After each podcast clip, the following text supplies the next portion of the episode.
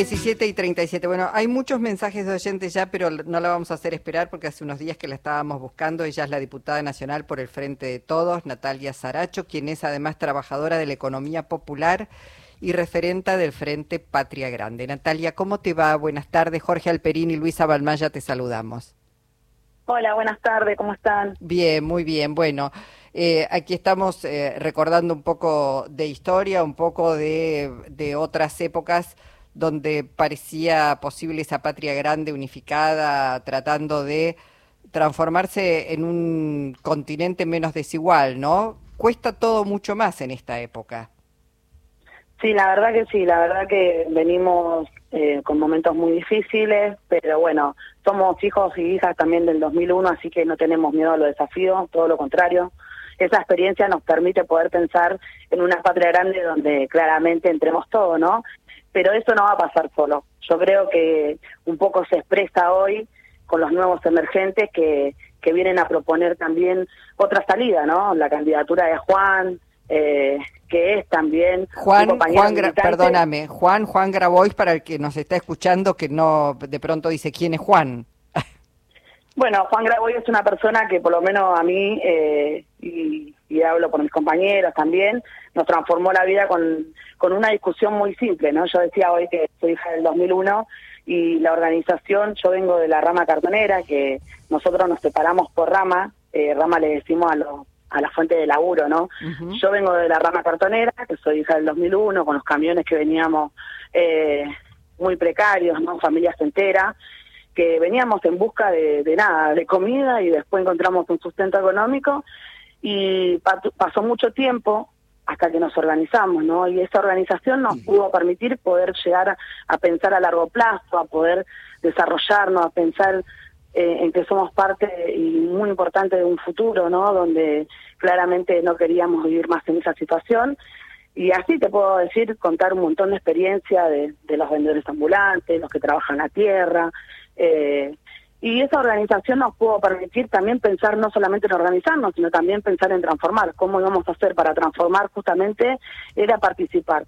Participar en la política, participar en los lugares de decisión para poder justamente tener la realidad que yo creo que falta y mucho eh, a la dirigencia política, ¿no? En un contexto donde más de la mitad somos pobres, digo, la representación eh, claramente y es muy visible no, no hay, ¿no? Entonces, yo creo que eso también hace de que las transformaciones no lleguen. Eh, si vos discutís la salud pública y vas y mandás a tu hijo a una prepaga, si lo discutís la educación pública y Natalia, los colegios primarios, es muy difícil, ¿no? Mm. Natalia, eh, lo que parece casi excluyente es la movilización en los sectores, en los ambientes donde más se da la movilización, parece casi excluyente la presencia de los movimientos sociales con consignas muy concretas que tienen que ver con la supervivencia de, vastos sectores.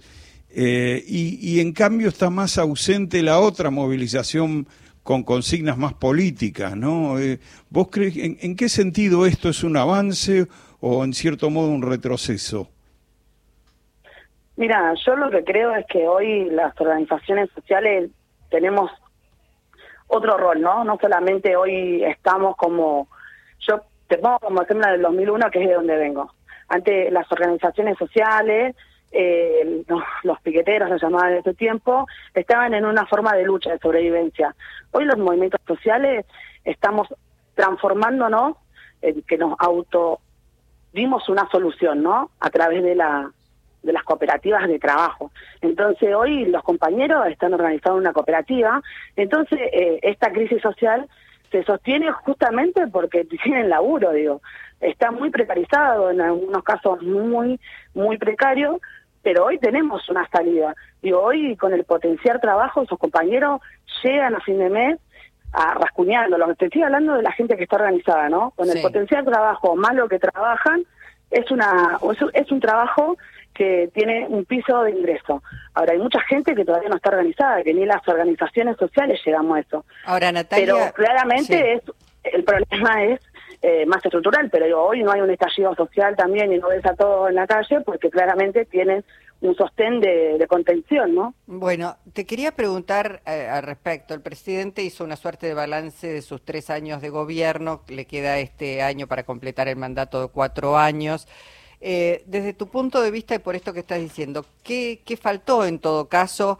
Eh, se sintieron comprendidos, incluidos, porque el presidente habló de las deudas que también tenía, habló de una cantidad de cosas que se habían hecho que no son menores, pero desde tu punto de vista, ¿qué es lo que faltó? Mira, yo creo que estamos en un momento donde no podemos echar culpa de todo lo contrario, tenemos que trabajar para la unidad, pero no podemos dejar de decir que nuestra principal eh, promesa, si se quiere, o eslogan de campaña era empezar por los últimos. Y hoy la realidad es que los últimos, las últimas estamos más últimos, ¿no? Creció el país, creció el ingreso, creció la economía, pero digo, la desigualdad creció, creció la pobreza, entonces quiere decir que no está... Eh, bien distribuida esa riqueza, ¿no? Entonces yo me acuerdo en un acto que Cristina decía, bueno, ojo, que no se lleven eh, la economía cuando mejore cuatro o cinco vivos, y yo creo que eso pasó, ¿no? ¿Y eso por qué pasa? Porque claramente ponen por prioridad eh, el acuerdo con el Fondo Monetario y no como prioridad a la gente que, que estuvo bancando primero lo que fue el macrismo, que yo creo que fue la primera pandemia que tuvo nuestro país, y después la pandemia de COVID. Y cuando nosotros asumimos esta responsabilidad de estar en el gobierno, dijimos, vamos a empezar por los últimos. Y la verdad que lo fuimos pateando. Y entiendo también que hay muchos poderes que concentran los medios eh, hegemónicos, ¿no? Que, que claramente te imponen una agenda, pero nosotros tenemos que ser fuertes con los fuertes y no débiles, eh, fuertes con los débiles, ¿no? Entonces, yo creo que nosotros necesitamos repensar cómo vamos a hacer para que no vuelva a la derecha. pero eso no nos puede solamente pensar en cómo vamos a hacer para que no vuelva a la derecha. Yo quiero transformar esta realidad, quiero que mis compañeros puedan vivir bien y si vamos a salir de este gobierno con más pobreza tenemos que rediscutir también eh, la conducción de nuestro país, ¿no? Mm. Natalia, que, que Juan Grabois hable de una candidatura posible eh, es resultado del anuncio de Cristina Fernández de Kirchner de que no va a ser candidata.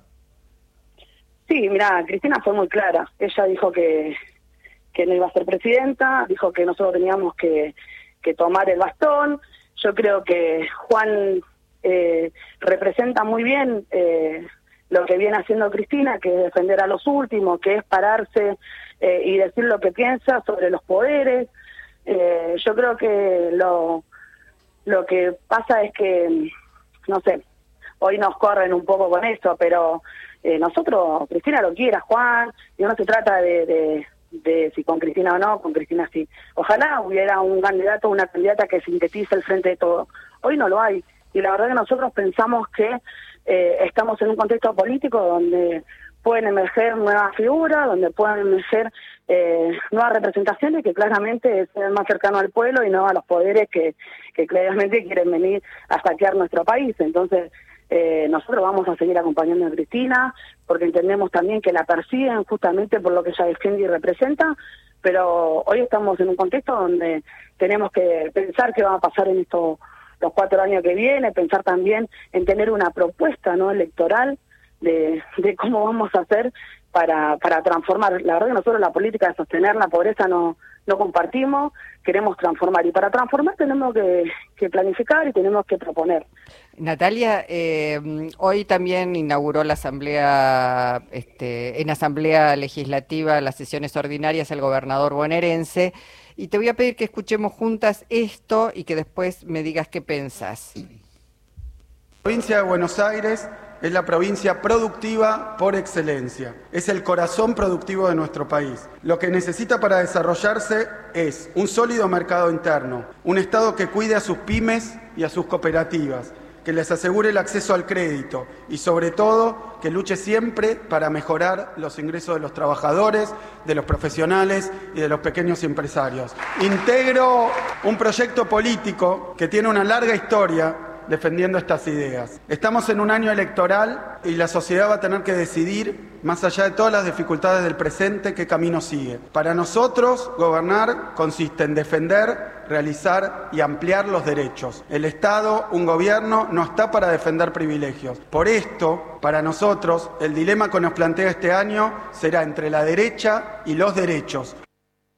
Bueno, ahí estaba el gobernador eh, de la provincia de Buenos Aires hoy planteándole a la sociedad, no solo a los bonaerenses, me parece que es un mensaje que puede recorrer cualquier provincia, todo el territorio nacional, que el dilema para este año, que es un año electoral, va a ser entre la derecha y los derechos. Ya sabemos, recién Ale Bodar nos recordaba una frase que escuchó en la entrega de los Martín Fierro, los medios públicos ayudan, ayudamos, contribuimos a ampliar derechos, contamos qué es lo que está pasando, eh, el derecho a la información, el derecho a estar informado, el derecho a opinar, todo eso lo vas a tener aquí en Radio Nacional.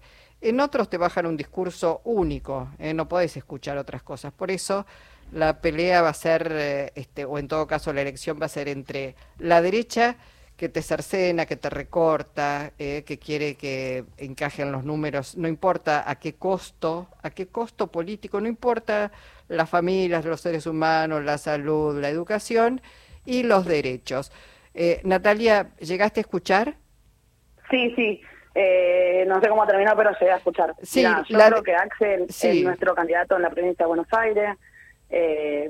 fue lo mejor que hizo en la provincia de Buenos Aires. Yo creo que, que es sincero, que, que realmente vivo en el urbano, vivo en Loma Zamora, y la verdad que se hace responsable después de, la provincia de Buenos Aires, como nos dejó eh, Vidal, la verdad que es para es para para nada, para reconocérselo, y lo importante también es poner a la gente en el centro, ¿no? Esto de que decía, hay que reconocer que la gente la está pasando mal, hay que reconocer también de que cuáles son las prioridades, ¿no? Tenemos que hablar de lo estructural, pero también tenemos que hablar cómo hacemos para crear escuelas, cómo hacemos para crear hospitales, cómo hacemos para también eh, pensar en las pymes, en las cooperativas, ¿no? Yo creo que es muy importante, eh, nada, hacer un balance y también, eh, nada, estar abierto a las pasos, ¿no? Yo creo que Axel es nuestro candidato en la provincia de Buenos Aires, pero yo creo que tiene que haber paso en todos lados para justamente fortalecer al frente de todos y que todos eh, le podamos hablar a, los públicos distintos, llegar a más gente. Eh, y nada, que podamos también encontrar algo que nos sintetice y que podamos pensar eh, en una campaña donde donde claramente sea humana, ¿no? Donde esté en el centro la gente, donde podamos debatir ideas y donde podamos pensar también en un desarrollo del país, también cuidando nuestra casa común, ¿no? Natalia, te mandamos un abrazo, te agradecemos siempre la posibilidad de escucharte y hasta cualquier momento. ¿eh? Gracias a ustedes por el espacio, abrazo grande. Abrazo. Natalia Saracho, diputada nacional por el Frente de Todos.